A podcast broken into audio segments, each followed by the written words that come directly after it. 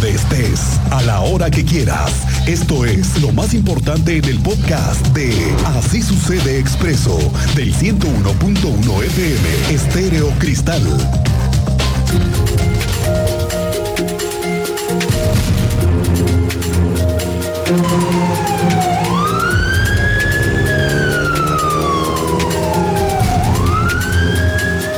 Esta madrugada le llegó la hora. Tenían ya aviso de un desalojo masivo. Era el cumplimiento de una orden de un juez que después de más de 50 años o más peleando en un juzgado, se le dio la razón a los legítimos propietarios. Muchos, muchos son maestros en activo, muchos también maestros jubilados, personas de la tercera edad, dueños del disputado predio La Cuadrilla de Juriquilla. Desde anoche los vecinos fueron alertados de la presencia de policías Incluso me avisaron a mí anoche que se suspendieran las clases de varios planteles educativos privados porque el desalojo pudiera salirse del control, cosa que no sucedió. Ahorita le cuento eso con el teniente Mérida, pero desde anoche se supo que los predios finalmente serían desalojados, con todo y las pertenencias de las familias. La autoridad judicial, con 31 actuarios, con un comando importantísimo de patrullas de todos los niveles. Desde muy temprano estuviste ahí. Cuéntanos, Teniente Mérida. Buenas tardes. Buenas tardes, Miguel Ángel. Buenas tardes a nuestro auditorio. En efecto, alrededor de las 4 de la mañana inició la ejecución de este mandato judicial. Así lo informó también la secretaria de Gobierno, Guadalupe Murillo Gutiérrez, que fue recuperado un predio de 13 hectáreas con 261 lotes denominado La Cuadrilla Juriquilla. Murguía Gutiérrez aseguró que por instrucciones del gobernador Mauricio Curi González se abrieron mesas de diálogo con estas personas que fueron defraudadas con la compra de terrenos en la zona, los cuales mostraron siempre la apertura para encontrar una solución de forma conjunta e incluso se logró que 120 familias salieran por voluntad propia antes del operativo.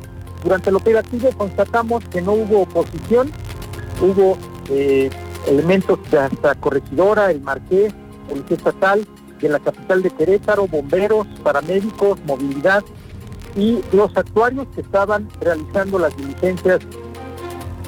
Así lo señaló Guadalupe Murguía. Informo que se restituyen a las maestras, maestros y personal de la UAC y a la sociedad en general los terrenos que habían sido invadidos. La madrugada de hoy el Poder Judicial, apoyado por autoridades estatales, municipales y federales, inició la restitución a sus legítimos propietarios de los terrenos de la cuadrilla de Juriquilla que desde hace varios años se encontraban invadidos.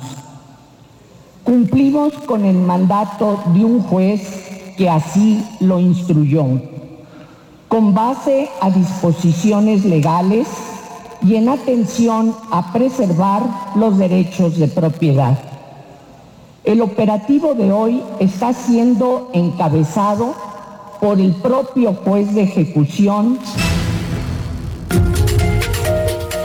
Asimismo, señaló que estos terrenos recuperados serán destinados a una estación de policía municipal, construcción de un espacio de convivencia y atención para las y los abuelos, instalación un núcleo de arte e innovación, áreas verdes y parques. Miguel Ángel, detalles más adelante. Gracias, teniente. Lo platicamos más adelante de cómo ha sucedido este procedimiento y también platicamos con los que fueron desalojados, que también son defraudados, que durante muchos años le pagaron una mensualidad, le pagaron una anualidad a alguien que también los estaba engañando y que también deberían de ir por ellos.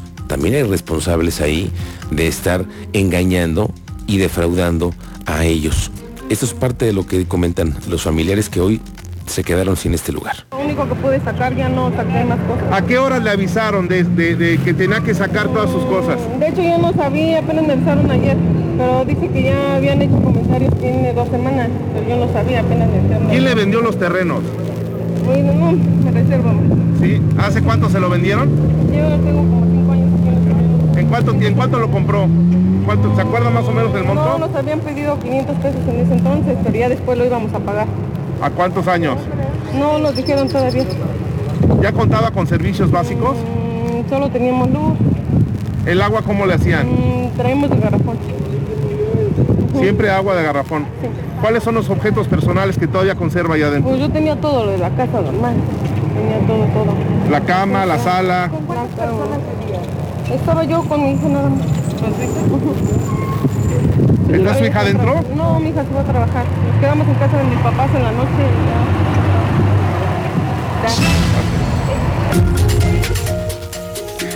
Así hoy el desalojo en Juriquilla. Le tendremos más adelante detalles de este asunto. Este no es el único caso que existe, ¿eh? además de invasión de predios y sobre todo de precios colindantes con fraccionamientos, con plazas comerciales. Échele un ojo. En Bernardo Quintana yo he visto, no sé si te has dado cuenta tú, Cristian Lugo, cuando tú vas como si fueras en Bernardo Quintana en la lateral, después de la zona restaurantera. Sí. Como si fueras ahí a la zona de Bolaños, que subes hacia el Fray Junípero. Ese gran terreno que está cercado, ubíquenlo. Ese terreno está vigilado permanentemente. Tiene vigilantes 24 horas. Los dueños de ese predio, por ejemplo, como muchos que hay, tienen que pagar vigilantes 24 horas. ¿En qué condiciones viven esos vigilantes? Quiero decirte que son de las más deplorables, pero es que porque tienen que estar cuidando ese tipo de terrenos que luego son invadidos. Que son las, ajá, exactamente, los paracaidistas llegan ahí. Famosos paracaidistas. Y no es el único predio, ¿eh? hay muchos más que están invadidos. Uh -huh. Y que pronto esto va a dar un parteaguas para que otras propiedades puedan ahora sí regresar a sus originales dueños. La que sí la posición de la Universidad Autónoma de Querétaro, que desde temprano cuando se supo de este operativo y que se dijo, escuche usted, solo se dijo que parte de sus terrenos eran propiedad de maestros de la universidad. Para pronto un comunicado para deslindarse del operativo y de la actuación judicial. Bueno, incluso haciéndoles al gobierno una recomendación de informar de manera responsable. El comunicado dice que ni la UAC ni los sindicatos promovieron el desalojo y que los terrenos no tienen relación con la universidad. Para no confundir, dice el comunicado que se emitió temprano, al igual que toda la estrategia de seguridad. Entonces, no es la Universidad Autónoma de Querétaro la que está relacionada con el desalojo del día de hoy, es un tema de particulares.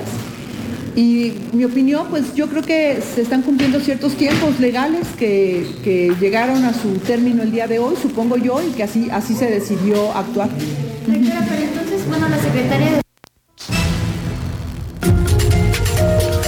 Ya desde anoche se sabía esto, le digo que incluso los mismos paracaidistas, como se les llama, desde anoche sacaron sus cosas porque sabían que era inminente su permanencia en ese lugar. Hace un rato el gobernador ya habló de este asunto, tú estás al tanto, Andrea Martínez, ¿cómo te va? Buenas tardes, bienvenida. ¿Qué tal, Miguel Ángel? Muy buenas tardes y también a todos los radioescuchas. Y así es, en el estado de Querétaro la ley se aplica y las sentencias se acatan, así lo enfatizó el gobernador Mauricio Curi González. Esto luego, bueno, pues de este desalojo que se llevó a cabo durante la madrugada de este miércoles en este predio que fue invadido por más de 120 familias en la cuadrilla Juriquilla. Y bueno, en ese sentido reiteró que se trató de una sentencia federal la cual se debió acatar y cumplir para recuperar este predio de 13 hectáreas con 261 lotes que recordemos, bueno, de acuerdo con información de la Secretaría de Gobierno, pues son propiedad de docentes de la Universidad Autónoma de Querétaro y del Poder Ejecutivo. Escuchemos pues este posicionamiento que da al respecto el gobernador de Querétaro. ¿La ciudad de Querétaro? Sí, yo diría dos cosas. En Querétaro la ley se aplica y las sentencias se acatan. Y por supuesto viendo siempre, eh, siempre una empatía social de aquellas personas que fueron engañadas y por supuesto con apoyo que, que, estamos dando. Creo que eso se debió a una eh, sentencia federal y tenemos que llevarla a cabo. Sí.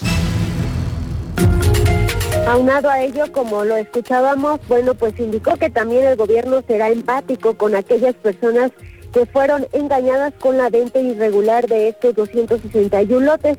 Y finalmente, bueno, el mandatario estatal admitió que han detectado otros predios que se comercializaron también de manera ilegal, por lo que adelantó que se actuará en consecuencia. Esta fue la información, Miguel Ángel. Gracias, estamos pendientes, Andrea. Otro asunto del que hay que hablar. Ayer por la tarde una persona que laboraba en las oficinas administrativas de Pemex, ubicada en calle Estío, en la colonia Las Rosas, fue ejecutada con al menos siete disparos cuando salía de su oficina Con información obtenida en el lugar se pudo conocer que los gatilleros ya tenían días rondando las oficinas cuando en una ocasión personal de seguridad de otras oficinas les pidió que se retiraran de la zona porque actuaban de manera muy sospechosa.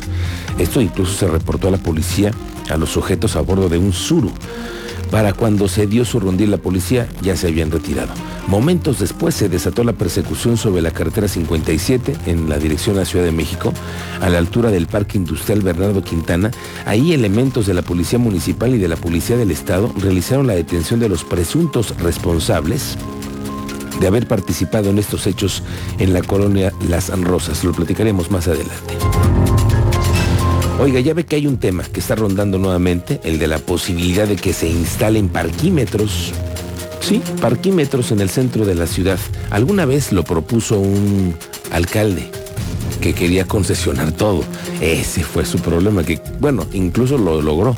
Concesionó la basura, concesionó las paradas tipo Dubai. La iluminación. La iluminación, el tema de las pantallas por toda la ciudad. En fin, qué cantidad de concesiones dio aquel exalcalde, que por cierto hoy es el vocero nacional del PAN, pero esa intención de concesionar, pues acabó finalmente también en la eh, idea de que el centro histórico pueda tener mayor vida haciéndolo peatonal y también de que se instalen parquímetros.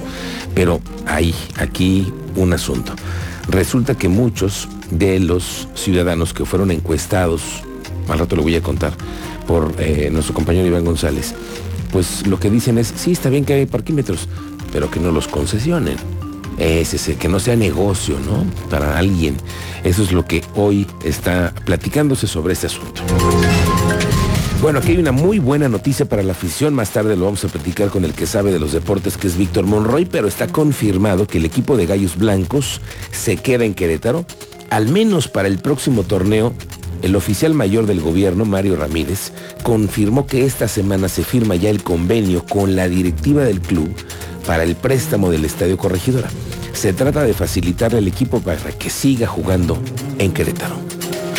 Pues el pues, estamos, eh, como tú sabes, hubo un cambio en la directiva de la, del equipo, entonces estamos por firmar el comodato este, por lo que representa la nueva temporada que está por, por venir, creo que es a partir de la última semana de, o primera semana de julio, cuando inicia el torneo, y ya esta semana este, ya les enviamos el formato de, del nuevo comodato, que va a ser este, conforme a las reglas propias y las sanciones que eh, interpuso la Federación Mexicana de Fútbol como se había estado dando. Yo creo que ya revisión, esta semana ya tendremos eh, seguramente firmado y daremos.